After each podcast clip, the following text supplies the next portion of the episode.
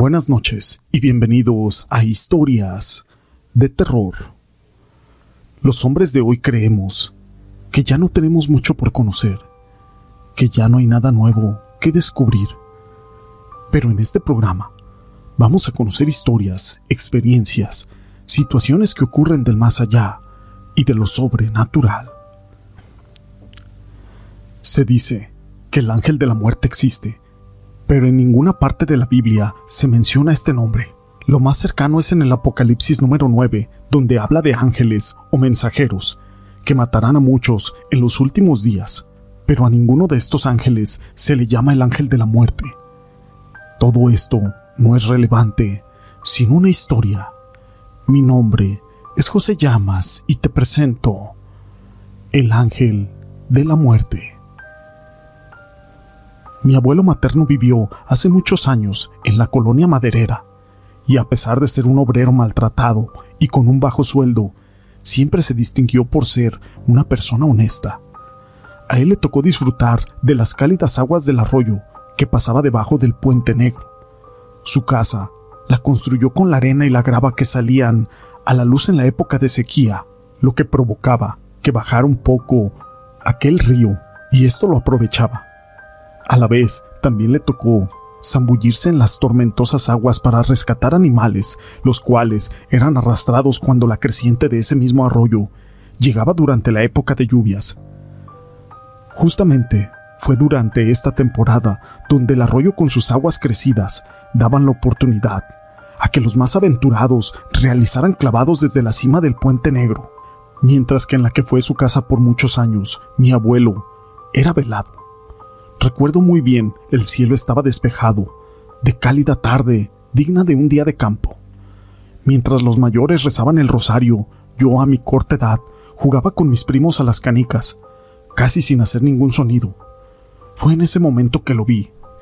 Era un señor totalmente desconocido, parecía ser incluso un vagabundo, que solamente buscaba las bebidas y los alimentos gratis.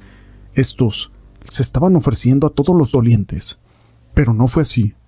De entre sus harapos sacó un pequeño ramo de flores blancas, sencillas, de esas llamadas nubes. Se hincó ante aquel ataúd y sin decir palabra alguna, se retiró.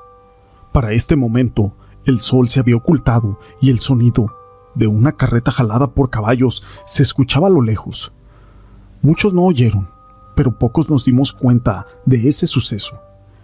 Mi madre comentó que probablemente había sido el ángel de la muerte el que había ido por el alma de mi abuelo. Yo no lo creí, pero me asusté por algunos días. Misteriosamente, en una fecha cercana al aniversario luctuoso de mi abuelo, mi madre falleció, y a pesar de estar estresado por aquellos preparativos del funeral y el sepelio, me di un tiempo para disfrutar y despedirme de mi madre.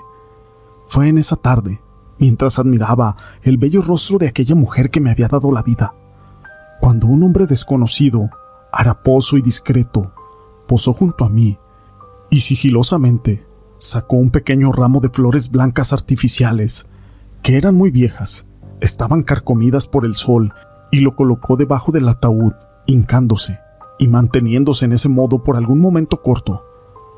Ese momento me pareció eterno.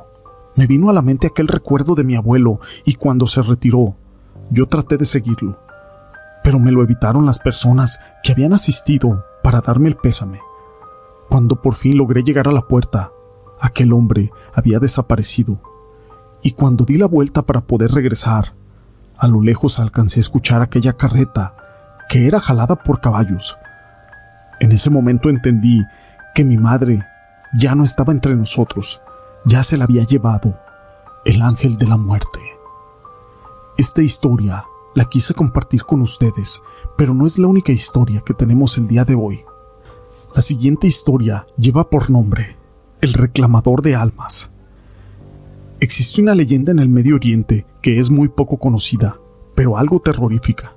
Se trata de una leyenda, de una llamada de un asesino o reclamador de almas. Teresa era una chica muy amable y no le gustaban los conflictos. Siempre los resolvía con la paz y sin peleas. Pero hubo un conflicto que no pudo resolver y este terminó en una tragedia. Todos le dieron la espalda a esa chica, la culpaban de la muerte de una menor de edad, la cual se había suicidado. Todos dijeron que era por culpa de Teresa. La chica no pudo más con todo esto y también intentó quitarse la vida. Lastimosamente no pudo y quedó paralítica. Su madre la internó en un sitio donde la iban a cuidar bien, pero bajo las drogas, que calmaban aquello que había pasado. A un mes de ese incidente, Teresa estaba reposando en su cama cuando un celular sonó a las 3 de la mañana. ¿Quién es? La chica dijo mientras tomaba el celular. Estoy en tu habitación. Justo te estoy viendo y eres hermosa. En ese momento, la chica soltó el celular y miró a todos lados de su habitación, pero no vio nada.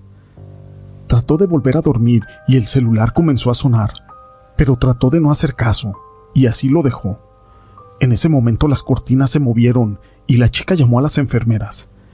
Estas llegaron casi al instante y la chica les comentó lo que había pasado, pero la volvieron a drogar. Oye, despierta, Oye, despierta.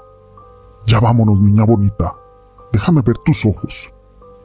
Aquella chica despertó lentamente y vio unos ojos blancos brillando en la oscuridad. Los ojos se cerraron y quedó aquel cuarto completamente oscuro. Teresa tenía mucho miedo, pero no podía pedir ayuda. ¿Qué? ¿Quién eres? ¿Quién eres? En ese momento timbró el celular y Teresa lo tomó. Una voz muy cavernosa le dijo, Yo te quiero a ti. Aquella chica lanzó el celular y lo estrelló contra la pared, pero el celular no se apagaba. Siguió en la llamada y siguió diciendo la misma frase. Te quiero a ti, te quiero a ti, te quiero a ti. Esta chica como pudo se bajó de su cama y se arrastró por el suelo. Justo cuando iba llegando al celular, este se apagó y de él salió una risa. Aquella chica se asustó y miró la habitación y vio cómo las cortinas se movían, como la mecedora también se movía con rapidez. Los ecos de las pisadas se escuchaban por todo el cuarto. La chica sintió una mano fría en su espalda. Su rostro se puso de mil colores. Mientras miraba hacia atrás, vio unos ojos por debajo de su cama. Teresa se arrastró hasta la puerta como pudo, pero algo la estaba sujetando. Esta comenzó a gritar y a llorar, pero nadie llegaba. En ese momento fue arrastrada hasta debajo de su cama. Al día siguiente, encontraron a esta chica con sobredosis de medicamento, pero los detectives al revisar el caso vieron las uñas de esta chica que estaban en el suelo y estaban incrustadas allí. Al final, las enfermeras fueron las culpables la llamada de las 3 de la mañana fue un hecho que no tuvo ninguna explicación. La llamada hace referencia al reclamador de almas, este ente espiritual que se encarga de llevar las almas que se escapan del purgatorio. Pero se dice que las personas que intentan suicidarse quedan tocadas y no pueden descansar. Estas historias las quise compartir con ustedes. Si te han gustado, déjame tu pulgar arriba no olvides en dejar tus comentarios y gracias por ser parte de este canal.